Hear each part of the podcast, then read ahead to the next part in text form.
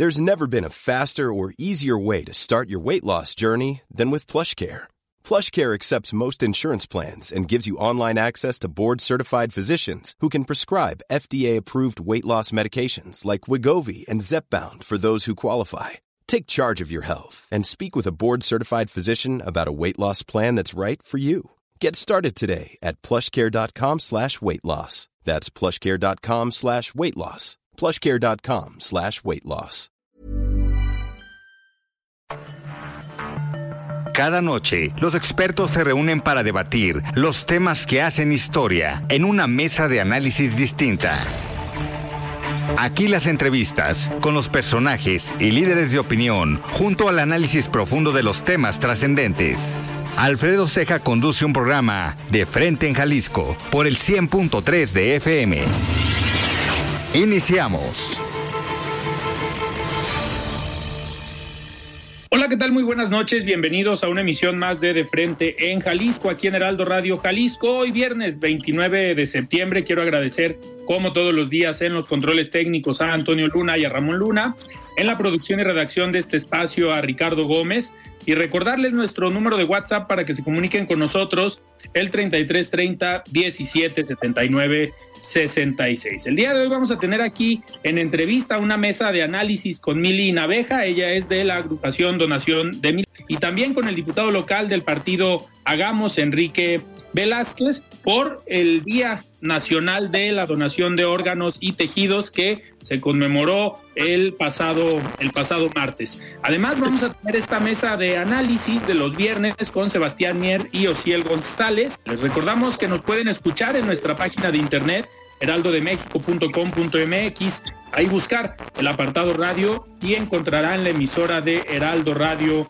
Guadalajara. También nos pueden escuchar a través de iHeartRadio en el 100.3 de FM. Y les recordamos nuestras redes sociales para que se comuniquen por esta vía. En Twitter, ahora ex, me encuentran como arroba Alfredo Ceja R y en Facebook me encuentran como Alfredo Ceja. Y también ya pueden escuchar esta mesa de análisis y todas las entrevistas en el podcast de De Frente en Jalisco en cualquiera de las plataformas. El análisis de Frente en Jalisco.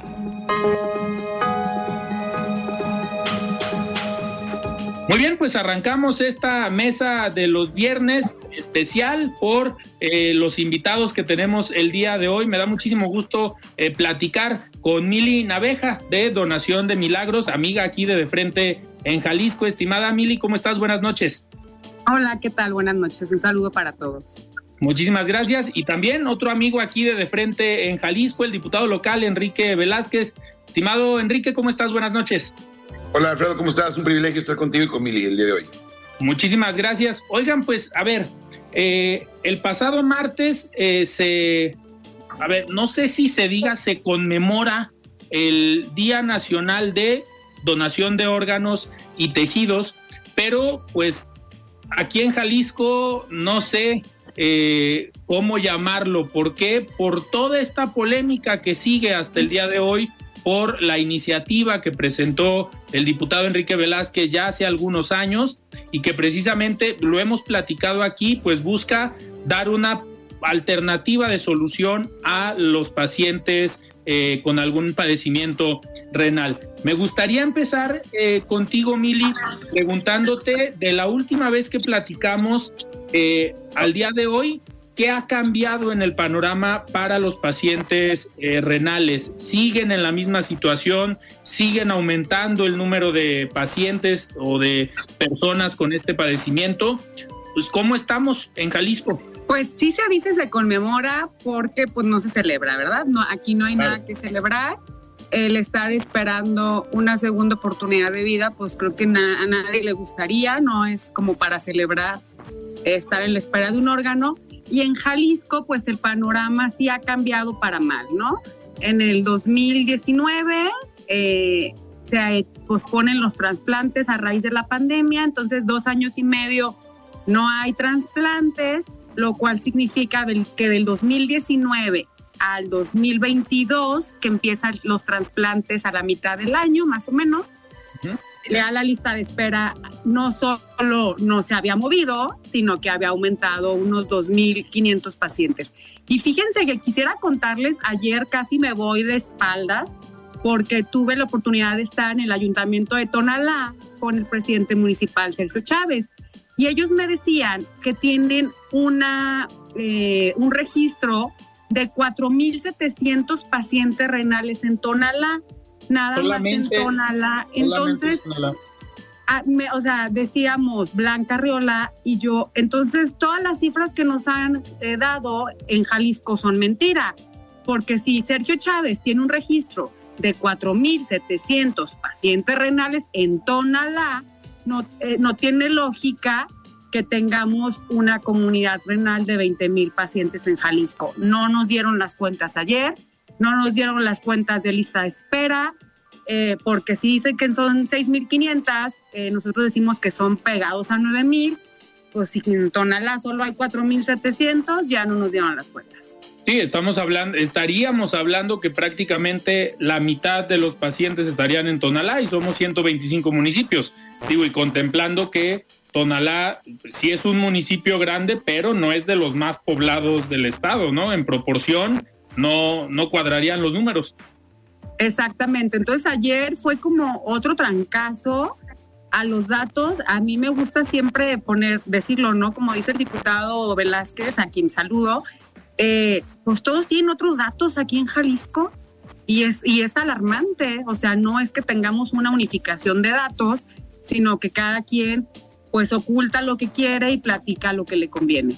Claro. Estimado Enrique, no sé si ya tenías el antecedente de estos datos que acaba de comentar eh, Mili, pero si no los tenías, ¿cómo, cómo los recibes estos datos que le dieron ayer? Sí, precisamente la iniciativa se presenta por, por esa disparidad que hay de datos con respecto al tema nacional, con el tema del Estado, particularmente el tema de que pues, el IMSS tiene su lista de espera, el ISTE tiene su lista de espera, me refiero a personas que están eh, en espera de un órgano y ahí se habla de, de 19 mil, nada más a nivel, a nivel nacional. Eso, eso quiero precisar. Dijo Mili que 19 mil en el, en, el, en el estado no.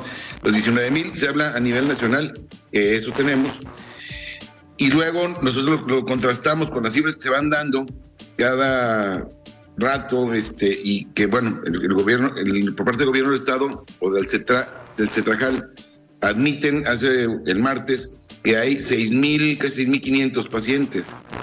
Bueno, otro, otro día decían que 4.000.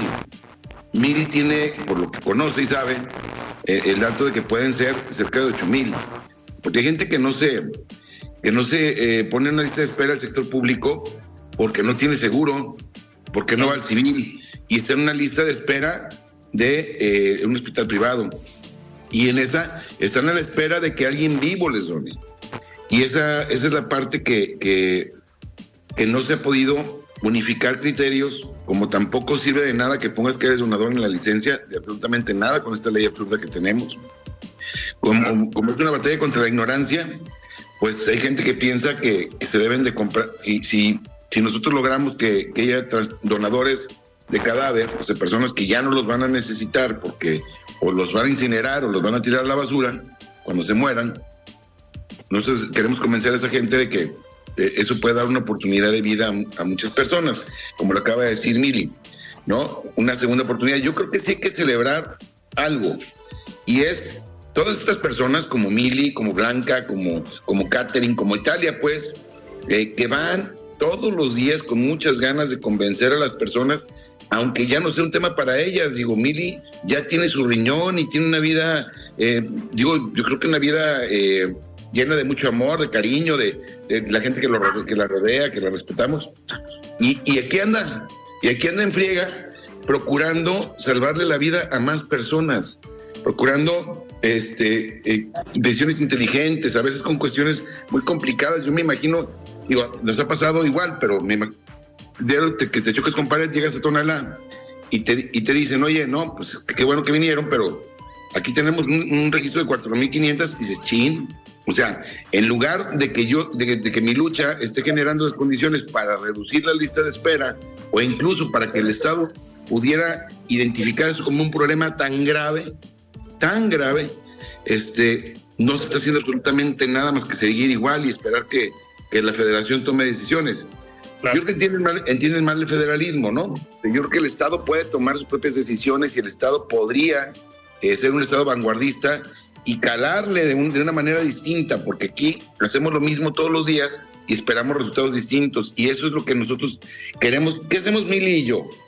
Yo digo, ella, como te lo digo, ella tiene su riñón, ella tiene una vida prácticamente, me refiero, ya no, no, no con el padecimiento y sufrimiento de otras personas, y ella le dedica su vida a que no le pase a más personas, pero la que ya le pasó, que tenga la posibilidad de, de, de procurar un órgano. Y, y, así como ella, muchos.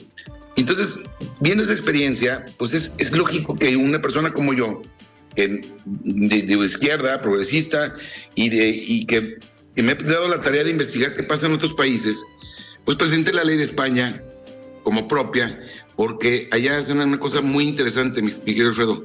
Allá es un tema de interés público. Aquí claro. lo tienen como un tema de interés privado. ¿A quién le urge, a quién le urge el riñón? Pues a una persona, o a mil, o a dos mil, o cuatro mil, o veinte mil. Y les vale. Son números. Uh -huh. A nosotros no nos valen. Son personas. Porque es luego un paciente renal arrastra a la familia en el tema de los costos, en el tema de cuidados, en el asunto de, de la desesperación, de ver cómo tu, tu, tu hijo, tu hija, tu hermano, tu papá se va deteriorando y que no se puede hacer nada porque no tienes dinero y que es un asunto que condena a los pobres a, a, a una ruta hacia la muerte y que los ricos tienen muchas posibilidades porque esta ley absurda no tiene lista de espera, Alfredo. O sea, pareciera que la lista de espera es un asunto como si fuera una fila de las tortillas. No, no, no, no es, no es eso. Esta lista de espera tiene muchas más complicaciones y muchos costos para el Estado, porque una persona dializada o modelizada es muy costosa. O sea, se gasta mucho en ello y hay gente que no lo tiene. Entonces, eso va, va generando que, bueno, pues se, se, murió, hay quien piensa, pues de algo se iba a morir. Es que no.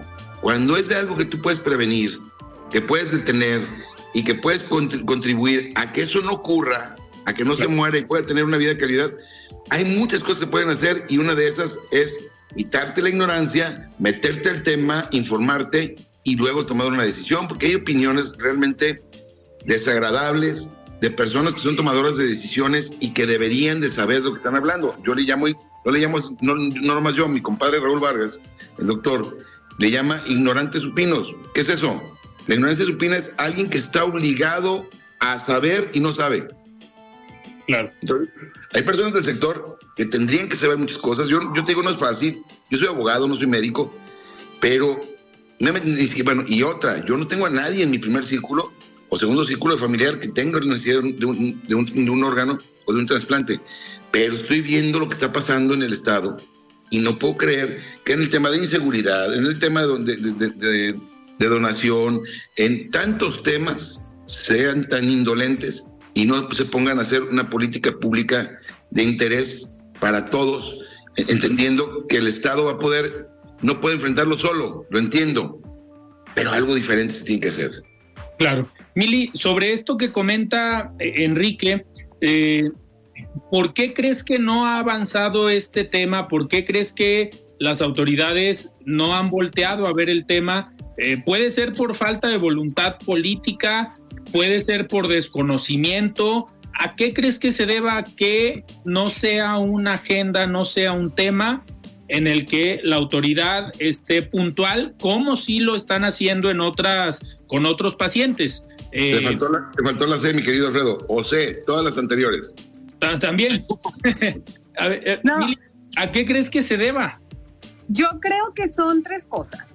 La primera es una ignorancia de nuestras diputadas y diputados. De verdad es que, híjole, tengo que decirlo que he ido con todas y cada uno de ellas y de ellos y hoy por hoy se los juro que me dan vergüenza.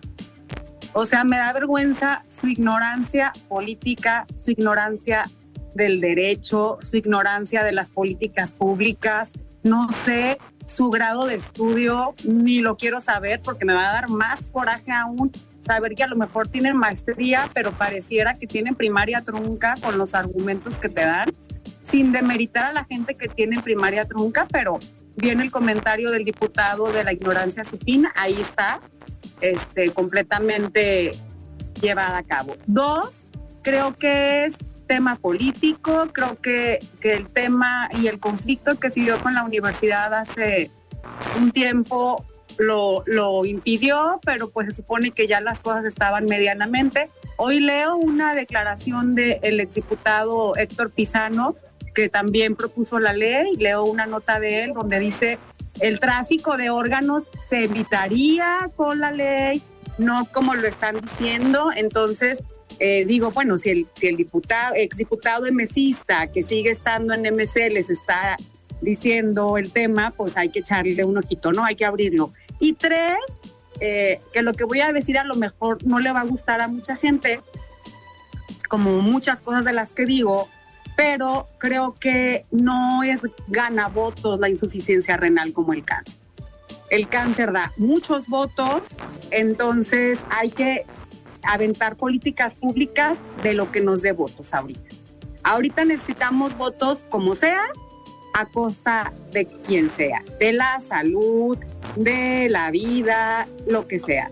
No, no entiendo por qué no damos votos, porque somos una comunidad muy grande, este, porque ahí les doy un tip a, a los partidos políticos, pues somos un chorro de, de pacientes más sus familias, ¿verdad? Entonces por ahí podrían captar un buen número de votos. Lo que me da un poco de esperanza es pensar que si Jalisco tiene una agenda de salud, pues los segundos que seguimos, que debimos de ser los primeros por la cantidad de pacientes, somos los pacientes renales. Claro. Mili, tú debes eh, traer este dato. Como comentas ahorita, a ver, esta, estos padecimientos no distinguen entre clases sociales, no distinguen entre municipios, no distinguen entre comunidades. Puede ser un paciente renal cualquier eh, persona. Pero eh, ahorita comentaba también Enrique que hay algunos que no están en una lista de una institución oficial porque no tienen acceso a un seguro social o al ISTE y hay unos que sí tienen posibilidad o de estar en estos sistemas o de ir a una atención eh, privada. Pero en el, en el caso ya de los trasplantes, están obviamente autorizados también para que se hagan tanto en instituciones privadas como en instituciones públicas, pero se tiene eh, medido en dónde se realizan más trasplantes, que sabemos que son muy pocos los que se realizan, pero ¿hay alguna diferencia o es prácticamente eh, lo mismo?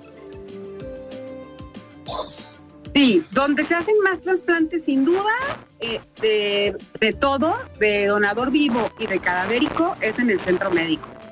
En el Centro Médico Nacional de Occidente es el lugar donde se hace el mayor número de trasplantes, porque además es donde se atiende el mayor número de pacientes renales, porque el centro médico atiende desde Tijuana hasta Nayarit. Entonces va bajando y todos, los, todos esos pacientes se atienden aquí. Entonces es donde hay la mayor cantidad pero también en Jalisco es donde se hace en hospitales privados el mayor número de trasplantes en México. Hay hospitales líderes como es Puerta de Hierro Sur, como es Country 2000 y por ahí el México Americano, que por ahí hay un tema del México Americano que no, eh, no alcanzo a entender porque el, el director del Cetrajal trasplanta privados en el México Americano es un tema que los nefrólogos me han estado diciendo, pero creo que es otro asunto. Tú no puedes ser juez y parte, trasplantar y ser director del Centro Estatal de Trasplantes. Pero esos tres hospitales eh, son los que más trasplantan.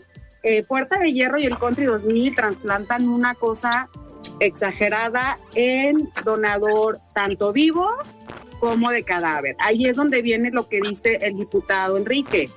Eh, los pacientes cuando necesitamos un órgano y llega, no importa que nos den la posibilidad de nosotros pagar el trasplante. O sea, de verdad, para nosotros es más barato pagar el trasplante en privado que seguir viviendo conectados a una máquina. Claro. Enrique, y en este sentido, sobre la iniciativa y el contenido, ya lo hemos platicado aquí en, De Frente en Jalisco, porque llevamos ya tiempo con este, con este tema y claro que los vamos a seguir invitando cada que sea necesario, pero me gustaría nuevamente preguntarte el estatus de la iniciativa. Digo, esa, esa pregunta sí la tengo que hacer cada que, estés aquí con nosotros, pero ¿en dónde está la iniciativa? Eh, hay sesión y a veces nos has comentado que ya en la próxima sesión parece que se va a subir para votación, pero no llega ese, ese momento. ¿Qué te dicen tus compañeras y compañeros diputados? El problema es que no dicen nada. El miércoles el, miércoles tuvimos sesión y volví a, solicitar que se, se, modificara el orden del día para que subiera ese dictamen y que ya se votara, ¿no? que ya de una vez por todas lo votaran. Eh, pues la bueno, en, público no dicen nada. Yo ahí argumenté, les expliqué otra vez la iniciativa, les digo cómo, les digo cómo se debe hacer, este, por qué es una iniciativa importante, porque es urgente. Eh, les, les, paso datos, les paso números. Jalisco representa el 30% de los enfermos renales y de trasplantes este, a nivel nacional. Algo está haciendo mal el Estado, algo tenemos mal en ese, tema, porque si, si, ellos hablan de, casi 20 mil y nada más en Jalisco reconocen 6.500, híjole, este, pues algo está pasando. Y bueno, tenemos buenos médicos. El primer trasplante que se hizo aquí fue en 1976 entonces, el problema es que la gente hay gente que se vuelve activista o, o, se interesa en los temas hasta que les pasa. Y yo lo que les digo es que no se esperen, porque si está así en Jalisco, a cualquiera le puede pasar. Y entonces pues, debemos estar preparados para eso. ¿Y qué, qué, tenemos que hacer nosotros? Buscar que la donación no sea de vivo a vivo, sino sea de cadáver a vivo. ¿Por qué? Porque estás cada que se hace de vivo a vivo, aunque la persona puede vivir con un riñón, lo cierto es que tiene también complicaciones y puede ocurrir muchas cosas porque la gente vive donde mismo. Y entonces la iniciativa está en segunda lectura. ¿En qué cajón está guardada? No lo sé, pero no la han podido sacar. Le he insistido a todos los presidentes, y bueno, casi la mayoría son presidentas de, la, mesa electiva, a todos les he insistido que lo suban y que ya voten como quieran, pero que le digan a la gente cómo van a votar. Porque van los niños eh, que, son, que están en la espera de un órgano y los reciben y los abrazan y les dan dulces, pero no les dan alternativas. O sea, yo preferiría que, que, no, que no lo recibieran, pero que tendieran el, el, tema de acuerdo a su obligación, que es identificar problemas sociales y proponer alternativas de solución y quitarse esos tabús, porque siguen creyendo que esto incentivaría el tráfico de órganos, cuando el tráfico de órganos está dando ahorita porque no está regulado, porque sigue dejando en, en manos de un tercero la decisión, porque no hay una sola lista de espera, porque se puede brincar lo que quiera y una persona con dinero es capaz de hacer lo que sea. Y entonces eso va relegando, y, eso se llama corrupción también, y eso va relegando a las personas que sí cumplen con el protocolo, que están en la lista de espera y que depende de una llamada. Pero esa llamada, pues, el problema es que esa llamada no llega. Y, bueno, yo le digo una cosa, qué bueno que, que lo de Ponchito y de Eric, que acaban de ser trasplantados hace tres, cuatro meses, qué bueno que ya tienen su riñón y que y vimos a Ponchito que ya creció y, que, camina, porque ya no caminaba, estaba en silla de ruedas la última vez que yo lo había visto, que ya camina Ponchito. Eso es padrísimo, ojalá pudieran ver eso. Pero si vieran caminar a Catherine con sus piernitas chuecas, una niña de, 17, de 16 años que parece como de 8, 9, pero con una inteligencia, un, coraje y un amor que, con el que le entra la vida, este, unas ganas, y, y, ella sabe que el riesgo que tiene y sabe que se puede morir, pero aún así lo enfrenta de una manera tan, tan interesante. Cuando saludas y ves de frente y los ojos a la muerte, eh, esa persona se vuelve mucho más fuerte este, y ella está luchando por ella, pero por muchos niños más. Entonces, todas esas cosas creo que no, no se han sensibilizado, yo lo he intentado. Eh, sí hay, diputados, los de Morena votaron a favor de, de que estuviera, Morena y nosotros y Futuro. Y este, y los otros no. Los otros voltearon, aunque dicen estoy a favor de la iniciativa, pero todavía no hay acuerdo. Entonces, ¿de qué depende ese acuerdo? No lo sé, pero lo que se dice es que está muriendo mucha gente que hoy podemos salvar. Eso quiere decir que mañana vamos a tener los 6 mil eh, órganos. Este, si se prueba el siguiente día, vamos a tener. No, no, eso no va a ser. Pero vamos a dejar de hacer trasplantes de, de vivo a vivo va a empezar a haber más trasplantes de cadáver, que es lo que recomienda la Organización Mundial de Salud. Vamos a tener la posibilidad de que la gente pueda, como Ponchito, crecer. tener calidad de vida, prolongar su vida un poco más, no que la familia no esté gastando tanto dinero. Y eso, pues no tiene precio, pues. Y, el problema es que nadie quiere entrarle a discutirlo, como otras iniciativas que ha presentado, ¿no? Este, Pero esta en particular creo que sí habla de una muy mala información, planeación para voltear a ver un problema que ahí está, gravísimo, porque toman, porque toman agua contaminada, porque a lo mejor es, congénito, porque tal vez tienen algunas costumbres que, que no están, este, eh, que no son tan, tan adecuadas para la salud, pero en la zona de Poncitlán, pero prácticamente en todo el estado, tenemos muchos pacientes renales y eso se tiene que acabar, me refiero, en España y en Uruguay, la lista de espera es lo que dura el protocolo. Claro.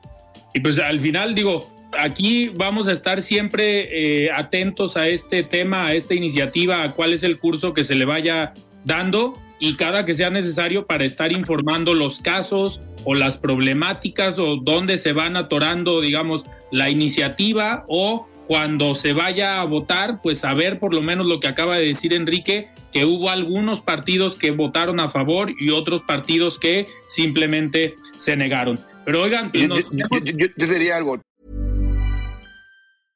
Selling a little or a lot?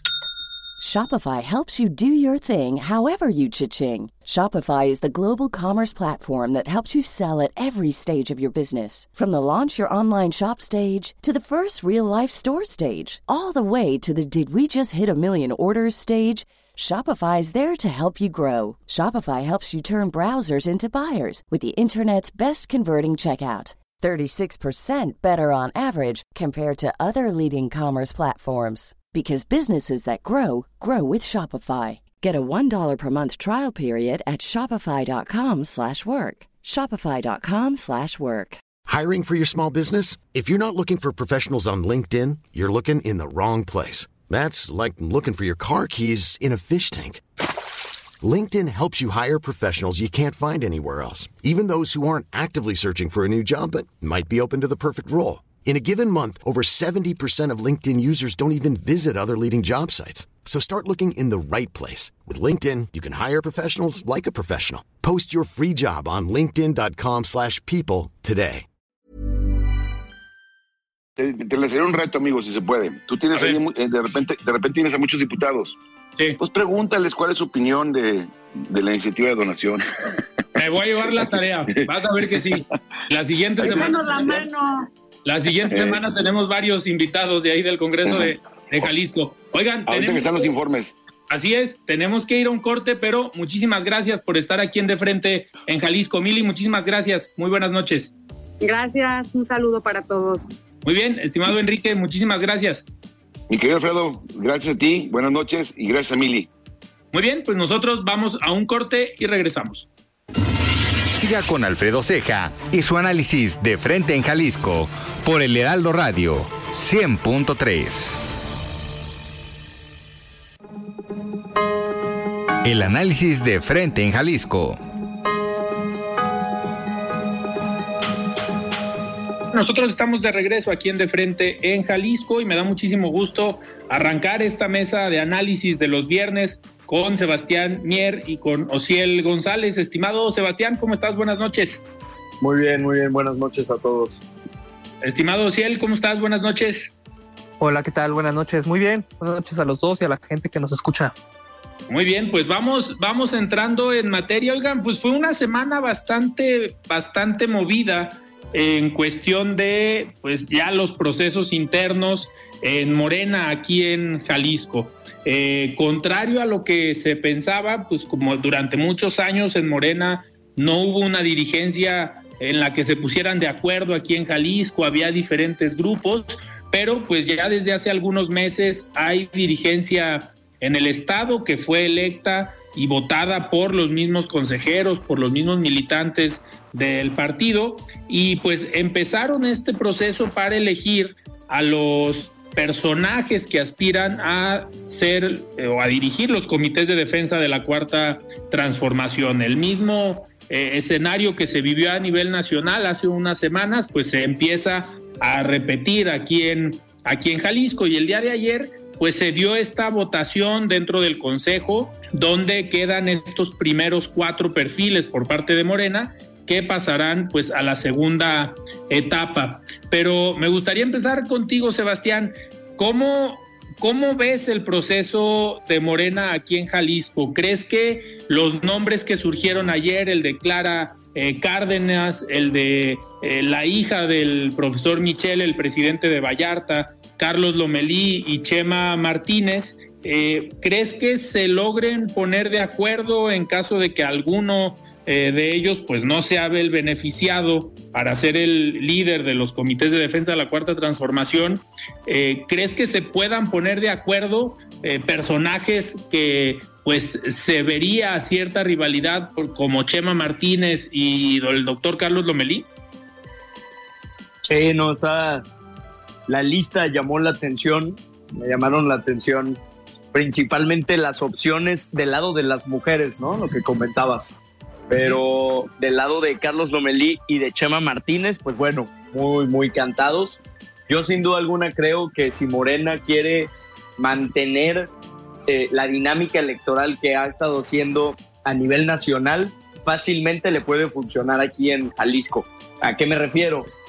Eh, bueno, Chema, bueno, Michelle, no ganaste, está bien, te vamos a repartir una secretaría, te vamos a repartir esto por acá, un lugar en el Congreso, ¿no? Algo, ¿no? Lo que están haciendo a nivel nacional, sin duda alguna, pues de esa forma se podrían poner de acuerdo y a lo mejor es la forma en la que Morena va a estar operando de cara a este proceso electoral, ¿no? Nombrar a los cuatro finalistas, dos hombres, dos mujeres, y la que no quede, pues algún premio de consolación. Si me lo preguntan a mí hoy por hoy y viendo las encuestas y las tendencias en, en, las intenciones de voto, pues Carlos Lomelí, independientemente de, las acusaciones de corrupción que siguen saliendo en su contra, pues quedaría como el elegido en Morena. Habrá, habrá que ver porque todavía le falta a este proceso.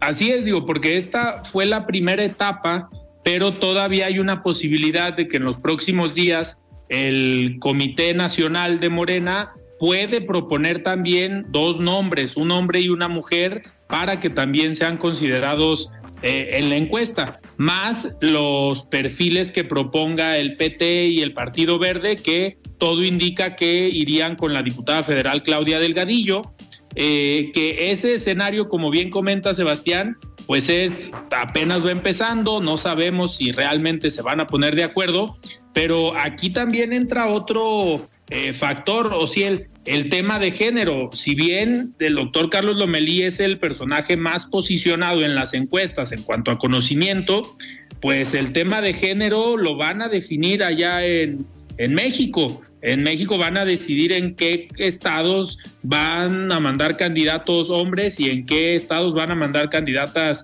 eh, mujeres. En este caso, eh, Ociel, eh, pues eso podría cambiar si la dinámica desde lo nacional es a Jalisco mandar mujer, pues ahí cambia el escenario, ¿no? Porque al menos en las encuestas lo que pudiéramos ver es que de las tres mujeres, hablando de las dos que fueron electas ayer por el Consejo de Morena, más Claudia Delgadillo, pues la más conocida al parecer sería eh, Claudia Delgadillo por los años que lleva y los cargos públicos que ha tenido eh, en política. No sé qué opines, Ociel, que esto sí pueda venir a cambiar el, escenario. Sí, sí, justamente leía yo que a Jalisco es probable que decidan que la candidata sea mujer. En este caso para la elección de, para la gobernatura.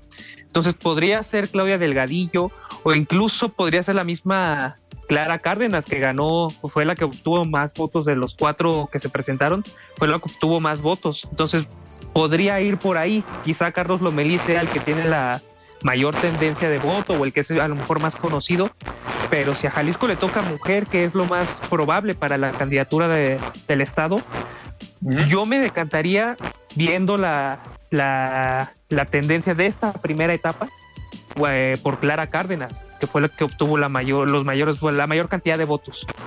Pero, pero, no creen, ah, eh, perdón, no creen que la verdad, la verdad, o sea, si, si un hombre, independientemente del estado en donde esté, si un hombre es más reconocido y tiene mucho más intención de voto, mm, no ponerlo simplemente por, por la regla de, de, repartir las candidaturas, no sería cuestión de cambiar que en otro estado vaya una mujer en vez de un hombre. O sea, creo que para Jalisco es muchísimo más importante que vaya Carlos Lomelí. No sé ustedes. Es que no, no, creo, porque Carlos Lomelí tiene mucha cola que le pise, ¿no? Tiene muchísimas acusaciones y... Puede ser la forma de bajarlo, ¿no? La forma de bajarlo. Y el tema es que, pues, son nueve estados, entonces la decisión no solamente depende de lo que pasa en Jalisco, qué pasa en los otros ocho estados, incluida la Ciudad de México, eh, para definir y ver en cuáles mandas mujer, en cuáles mandas eh, hombre. Creo que eso es lo interesante y que van a tener todos los partidos. Eh, por ejemplo, la alianza del Frente Amplio pues, va a tener un tema ahí para ponerse de acuerdo primero quién o qué partido encabeza en cada estado y después ver el, tema de género.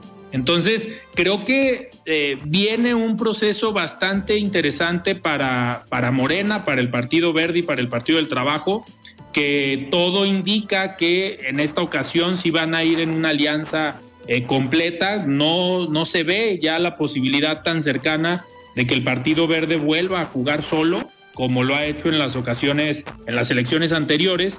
Entonces, vamos a ver en qué termina eh, todo esto, pero yo creo que el tema de género sí puede ser algo eh, interesante y que al final la decisión la van a tomar desde la Ciudad de México, sacando ellos sus cuentas, viendo dónde tienen los candidatos más rentables, las candidatas más rentables y que a partir de ahí tomen la decisión. Entonces no es nada más lo que pueda pasar en, en Jalisco también hay que ver qué tanto valoran el peso de Jalisco para la elección presidencial, de mandar un perfil específico y sobre todo qué tanto pesa que en Jalisco son oposición.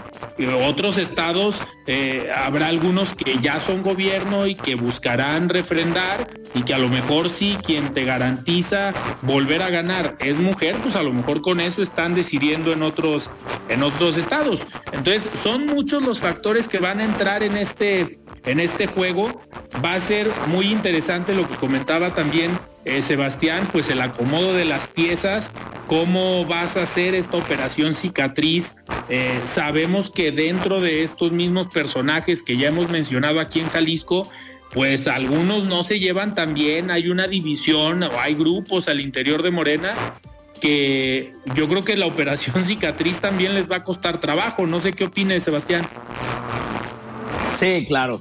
Y la verdad es que ahorita Morena está, está enfocado principalmente en, tener la capital, ¿no? La capital del país, que sin duda alguna ha sido todo un debate también con las personas que han levantado la mano para ser el próximo jefe de gobierno. Pero regresando a Jalisco, la verdad es que Movimiento Ciudadano sigue teniendo una gran fuerza. La fuerza de Movimiento Ciudadano es y será Jalisco. No creo que, que ningún otro bastión llegue a tener, para empezar, pues aquí es su cuna, ¿no? Aquí nació. Entonces, Morena podría estar evaluando qué tan, qué tan fuerte está o qué, qué tantas posibilidades tiene reales de ganarle a MC en Jalisco para ver qué candidato pone, ¿no? Y interesante también el papel, como, como lo comentabas al principio, el papel del Partido Verde, ¿no? De, de, Delgadillo, que sin duda alguna también es buen perfil, también trae su, su reconocimiento, su intención de voto, pero ¿cómo van a jugar los aliados, no? ¿Cómo va a jugar el PT y el Verde en los otros estados? ¿Se van a dejar? ¿Van a imponer un candidato? O sea, yo soy de San Luis Potosí y ahí el Verde sí decidió jugar solo y ganó, y ganó el estado. Entonces, pues tienen que, ser muy cuidadosos con las reparticiones, ¿no? A ver qué le toca a cada uno, independientemente del género, están jugando en una alianza electoral también. Claro. Oigan, y a ver, en este, en esta suma de factores, pues también las decisiones que pueda tomar un partido dependen de lo que tomen de decisiones los competidores, las otras fuerzas políticas.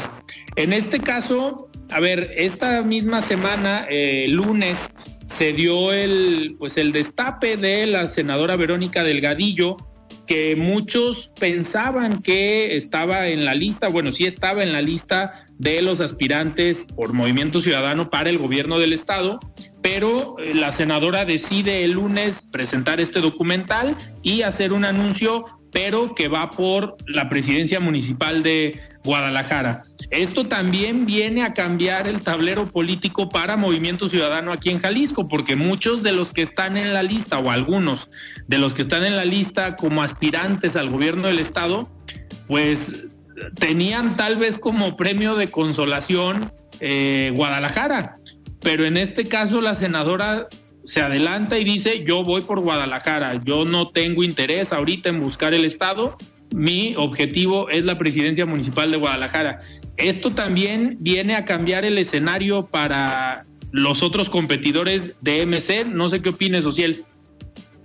Sí, justo es una, yo creo que es una estrategia inteligente y una estrategia política bastante inteligente porque creo que si somos francos, si somos sinceros, no le iba a poder ganar la candidatura a Pablo Lemos. Yo creo que Pablo Lemos ya va a ser el candidato de MC por el, por el Estado.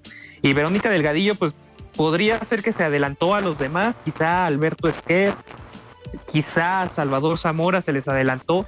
Y yo creo que con este paso que dio, yo creo que se puede, puede fácilmente ganarse esa candidatura a la presidencia municipal de Guadalajara. Lo que bien decías, que era como el premio de consolación para los que no les iba a tocar el, el hueso grande, ¿no? La gobernatura. Claro. Sebastián, ¿tú cómo ves este, este destape o esta intención de Verónica Delgadillo? ¿Viene a frenarle los, digamos, eh, los objetivos a otros perfiles?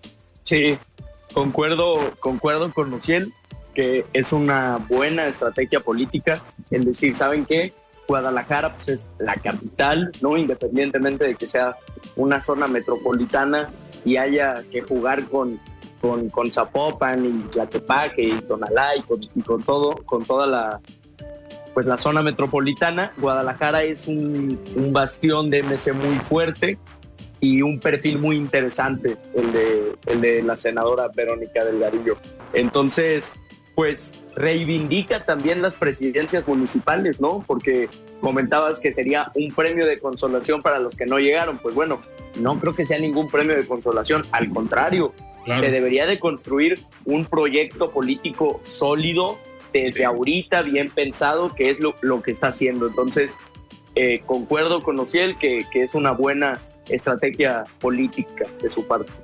Y ahí el tema, también hay otro, otro factor que puede influir, que no, no sé qué opines, Ociel. A ver, Pablo Lemus, en caso de no ser candidato a gobernador por Movimiento Ciudadano, una opción que tiene es reelegirse, siendo presidente municipal de, de Guadalajara o buscar la candidatura por alguna otra expresión política. Pero a ver, el que ya haya una mujer como Verónica Delgadillo cercana al gobernador, cercana al emesismo nacional, a Dante Delgado, nosotros la entrevistamos, platicamos aquí en De Frente en Jalisco el martes, y yo sí le, le preguntaba, oye, tu posición, pues en medio, porque te llevas bien con el coordinador nacional, Dante Delgado, pero te llevas también bien con el gobernador del estado, eh, pues eres una política que te llevas bien con los diferentes actores. Esto viene también a complicarle un poco a Pablo Lemus el posible plan B que sería la reelección en Guadalajara, ¿no?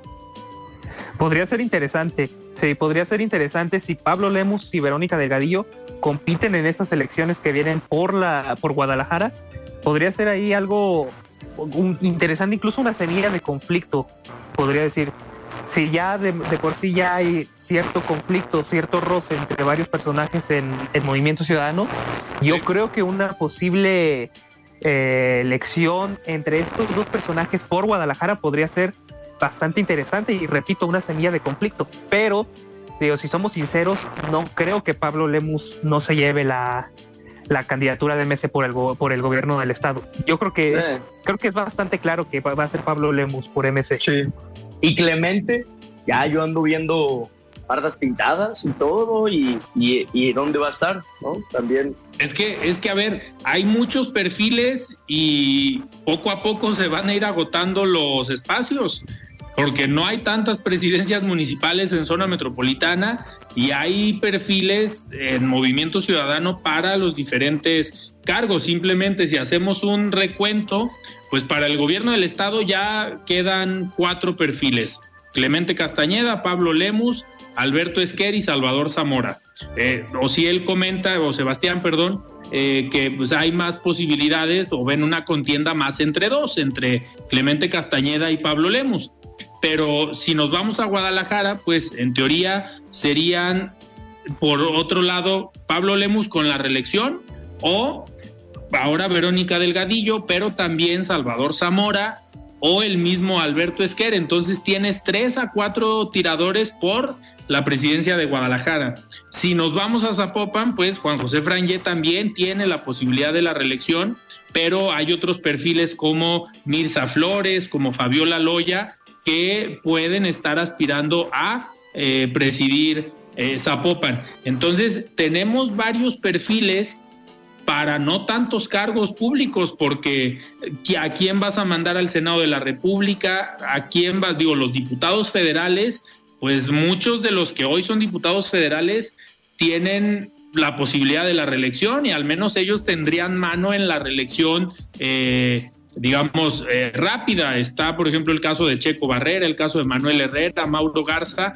Horacio Fernández parece que no buscaría la, la reelección, pero pues al menos están esos perfiles también hay que contemplar los diputados locales. Entonces, eh, creo que es una tarea bastante complicada la que tienen al interior de Movimiento Ciudadano, no tanto en Morena, que a pesar de que se registraron más de 40 perfiles para buscar la gubernatura, pues sabemos que eh, no todos tenían las posibilidades y no todos estaban apostándole a, hacer un perfil eh, ganador en este, en este sentido.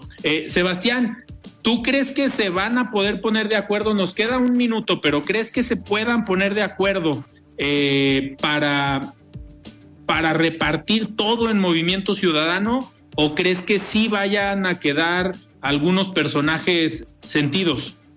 Pues van a quedar muchos flotando, sin duda alguna. Pero pues hay unos premios de controlación o a ver a dónde los mando, la verdad.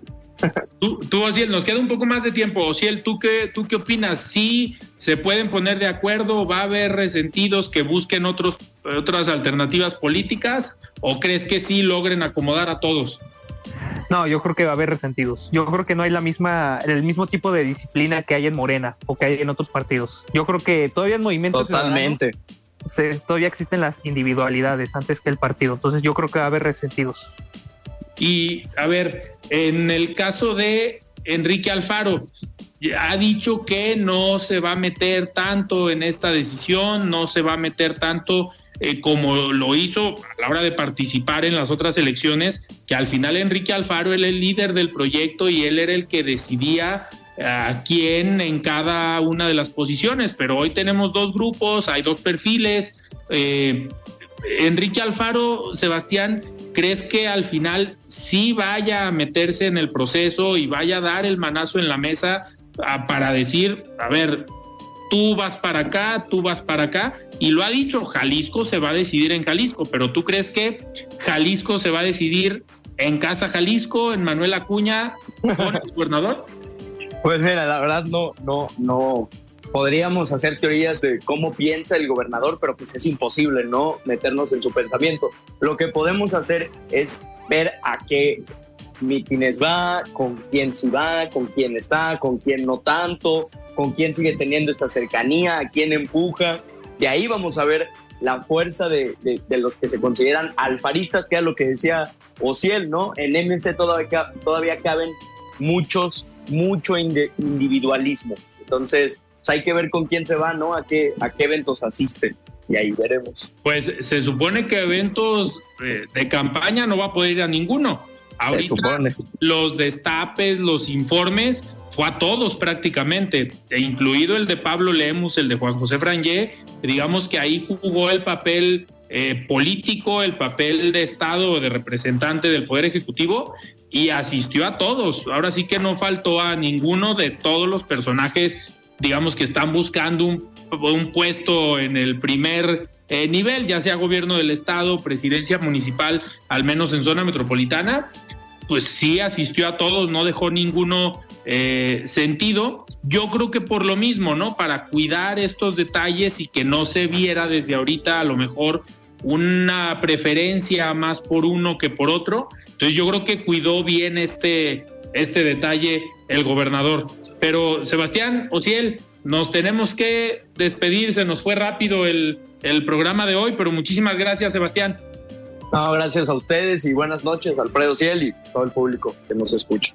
Perfecto, muchísimas gracias, Ociel, muchísimas gracias, muy buenas noches. No, gracias, buenas noches, hasta luego.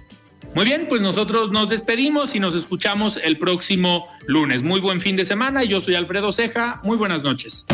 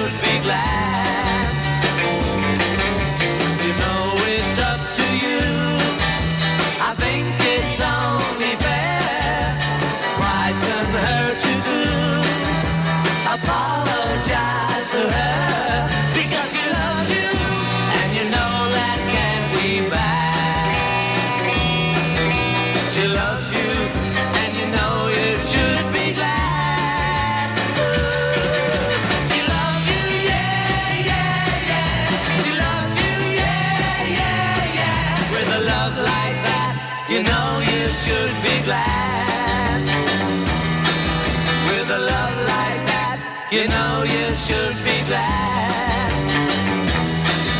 With a love like that, you know you should be glad.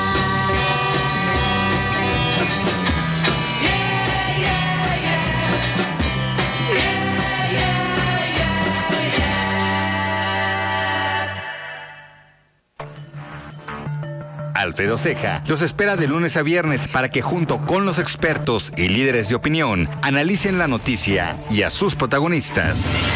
Esto fue De Frente en Jalisco, otra exclusiva de El Heraldo Radio. When you make decisions for your company, you look for the no-brainers. And if you have a lot of mailing to do, stamps.com is the ultimate no-brainer. It streamlines your processes to make your business more efficient, which makes you less busy. Mail checks, invoices, legal documents, and everything you need to keep your business running with Stamps.com.